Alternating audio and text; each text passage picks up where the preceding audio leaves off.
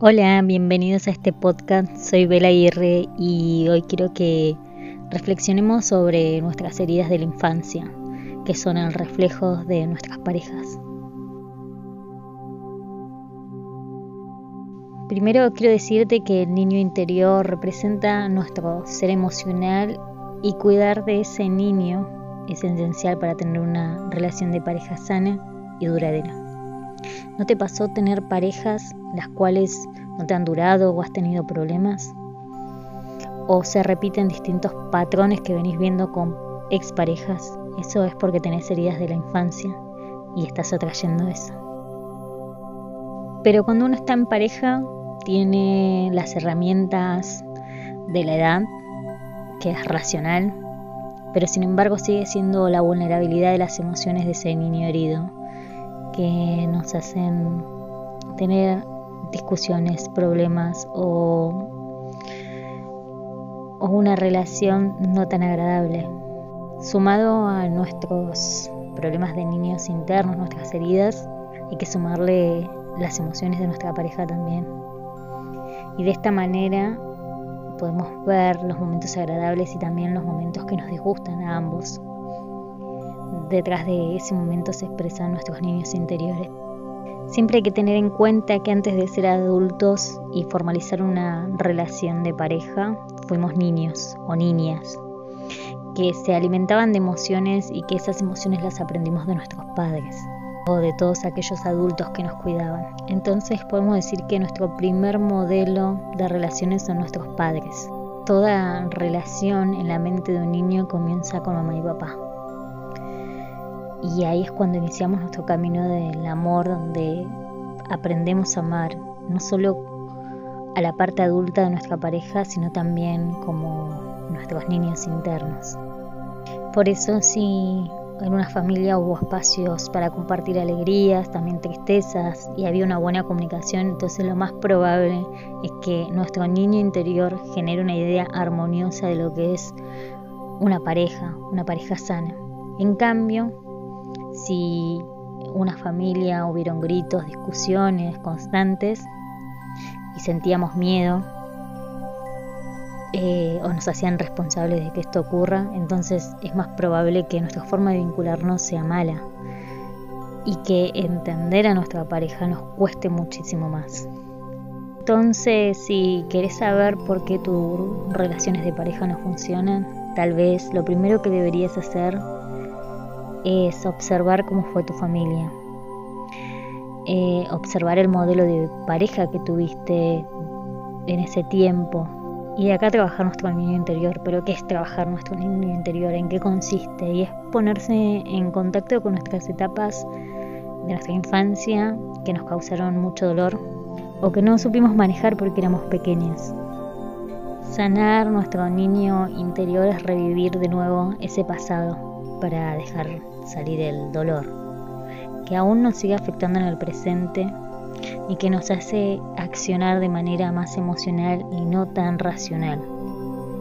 Además, tenemos que recuperar ese niño interno feliz, sano y sin miedo, porque esa parte de nosotros nos va a dar la fuerza necesaria para abrirnos a la vida como adultos responsables. Y hay que ser responsables y conscientes. Y cuando estamos en pareja, este niño o niña herida puede aflorar de las profundidades de nuestro ser y demandarnos su atención. Pero si somos conscientes, podemos oír su voz pidiendo ayuda, paternándolo también. Paternándolo o maternándolo, abrazándolo y sanándolo, podemos sentir como la vida fluye de nuevo dentro de nosotros. Cuando decidimos sanar nuestro niño interior, que es un trabajo sumamente difícil, podemos comprender ahí porque repetimos modelos de parejas que nos dañan o que crean conflictos, porque sabemos que nuestra vida tiene una razón de ser. Y hacerlo consciente es el primer paso para transformar aquellos patrones de comportamiento que nos causan dolor.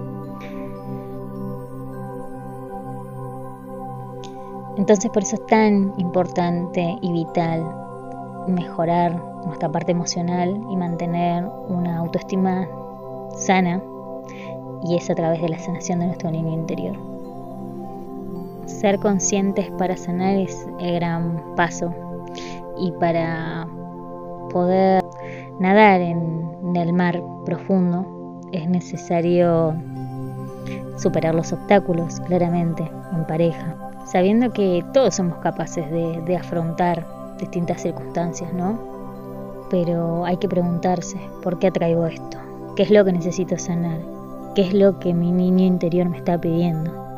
Vuelvo a decirte, al niño interior hay que paternarlo, maternarlo y entenderlo para poder mejorar aquellos conflictos y poderse liberar, liberarse de aquellas emociones reprimidas. Así que lo primero que yo te diría es que identifiques cuáles son las heridas que tenés de la infancia. Considero que todos tenemos todas estas heridas, en algunas más, en algunas menos, pero todas las tenemos. Estas heridas emocionales son fáciles de identificarlas si nos cuestionamos. La primera herida es el miedo al abandono. Y acá nos damos cuenta cuando tenemos terror a estar solos, terror a la falta de afecto, compañía o protección. Estas personas marcadas con la herida del abandono muestran esa carencia afectiva en sus relaciones personales en muchas ocasiones sufren dependencia emocional, incluso toleran lo intolerable con tal de que no quedarse solos. Entonces acá estaría bueno que te preguntes, ¿tenés miedo a estar solo? ¿Por eso tolerás todo tipo de accionar? Y acá hay que preguntarse también cómo estás de autoestima también, evitar tu autosabotaje, que no es más que un mecanismo de defensa si sentís esto, puedo decirte que te abraces, abraces a ese niño, a esa niña interior. El segundo miedo es el miedo al rechazo. Es una de las heridas más profundas porque implica rechazo hacia nuestros pensamientos, sentimientos y vivencias. El rechazo a nuestro amor, a nuestra propia persona.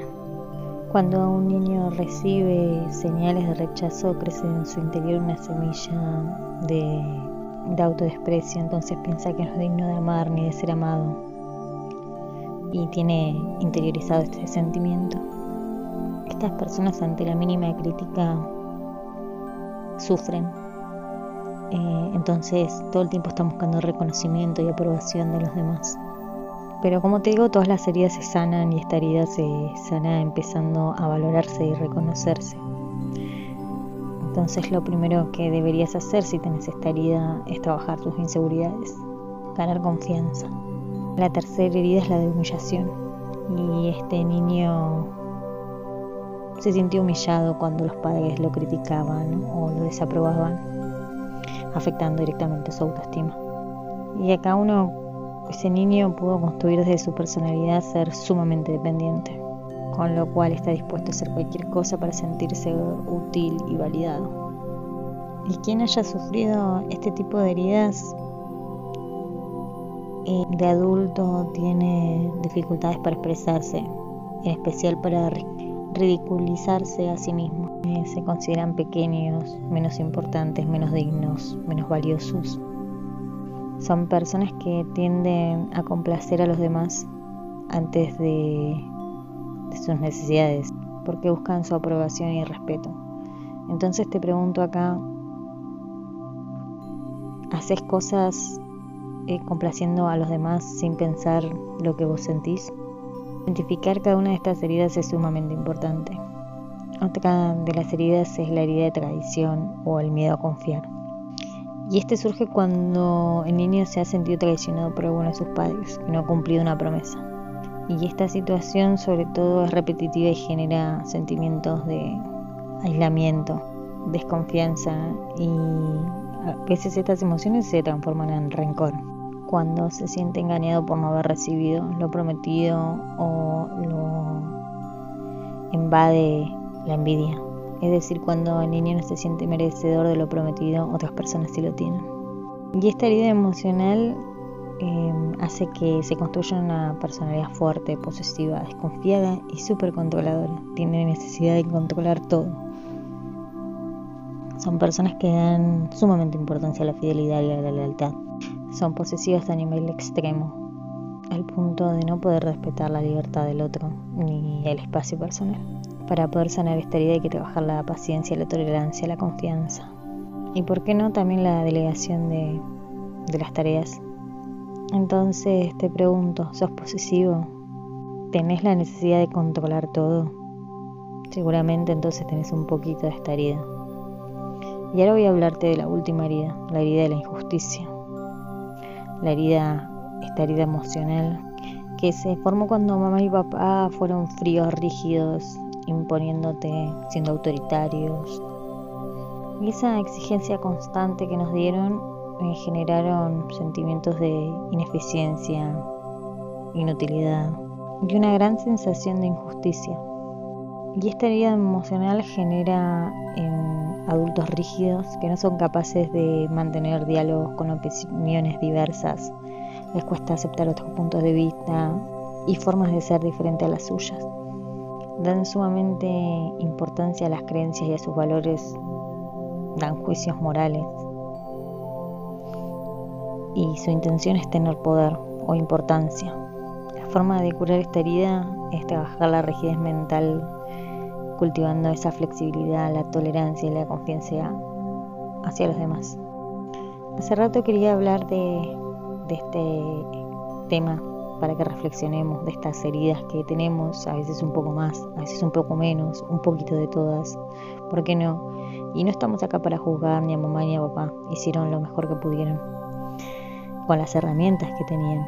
Hoy nosotros por suerte tenemos más herramientas y podemos sobrellevar esto y podemos, si somos padres, podemos evitar hacer esto. Pero ¿qué pasa cuando fue mucho más complicado, cuando hubieron violaciones, hubieron maltratos? Y acá se trata un poco de perdonar, no de perdonarnos a nosotros mismos lo que haya sucedido y también sanar el vínculo de mamá y papá todos merecemos una madre y un padre. Entonces, sanar el vínculo. Esto no quiere decir que tengamos la mejor de las relaciones o que al otro día vayamos a tomar mates, todo lo contrario, sino es poder sanar ese vínculo que necesitamos como niños para recién poder ahí entablar una mejor calidad de vida para nosotros mismos. Bueno, espero que te haya gustado, que te hayas puesto a reflexionar todas aquellas heridas que tenemos y estoy seguro que todos tenemos un poquito de todas, vuelvo a decirlo. Yo también las siento y las trabajo constantemente. Y, esto hace que las parejas que elegimos son un reflejo de las heridas de nuestro niño interior, por eso reaccionamos. Reaccionamos como esos niños a través de las emociones y dejamos de pensar, dejamos de ser adultos, porque esas heridas están y nos quitan poder de razonamiento. Bueno, y acá me despido, te mando un beso, hasta la próxima.